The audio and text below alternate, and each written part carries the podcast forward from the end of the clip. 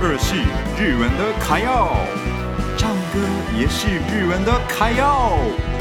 爱唱歌、爱台湾的米纳图的时间开始喽！米纳图的卡要秀。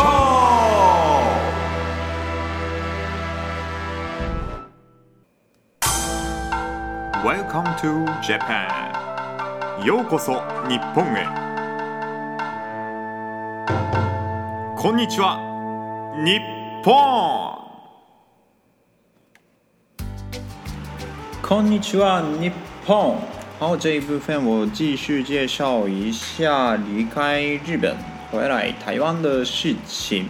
这部分呢，我刚刚因为介绍了在日本要干嘛，回来台湾的话，在日本要干嘛的部分，我这一次介绍的是到了台湾的机场之后。 要干嘛这件事情，其实这个比较复杂，所以大家请注意听一下。嗯，这这个我个人是真的非常想要分享给大家，因为没去过的话无法体验这些事情，我都分享给大家这个特别的经验。先呢，首先我们从日本的嘛羽田机场啊、成田机场啊都可以从日本飞到台湾之后，到了台湾的机场，到了之后呢，如果是外国人士的话，要办手机门号。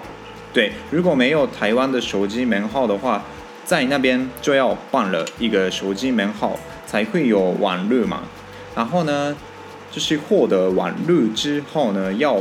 写一些资料，这个资料很重要哦，在这边写完才能离开。对，所以即使没网路的人，一定要办手机门号，这个是还蛮麻烦的地方。如果台湾人的话，因为有台湾的手机嘛，所以应该不需要。但是像我们外国人啊，如果没有台湾的手机门号的，大家一定要办门号。然后呢，填写资料完之后呢，要做几个步骤，要拿两个快晒啊，这个两个快晒之后会用到，我们会有隔离的期间嘛，总共三加四，总共七天的隔离期间，最后一天的时候一定要快晒，然后给翻译旅馆看，如果是隐性的话才能出去这样子，嗯，然后呢，他们会说给我们。听说明，很简单的说明啦，就七天隔离不能离开饭店哦之类的那些说明。听完之后呢，我们去拿行李，这个是我自己惊讶的部分。对，我们就是一般出国啊，就是入境的时候一样要去拿行李嘛。那个行李我拿好之后，竟然湿湿的。对，行李箱整个行李箱很。就是 很湿啦，对，这是因为消毒的关系。对，他们说，全部整个行李箱都要消毒啦，所以很湿，我感觉很恶心啦。对，我我觉得很恶心。但是大家如果进入台湾的话，一定要这个行李的消毒。然后呢，入国之后才要检疫。这个部分，台湾的话要吐口水，对。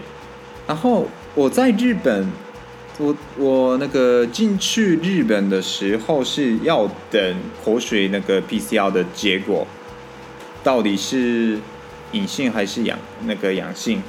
结果台湾的不需要等，台湾吐完口水啊，直接要坐防疫计程车。对，所以其实时间的话没有到很久，很简单。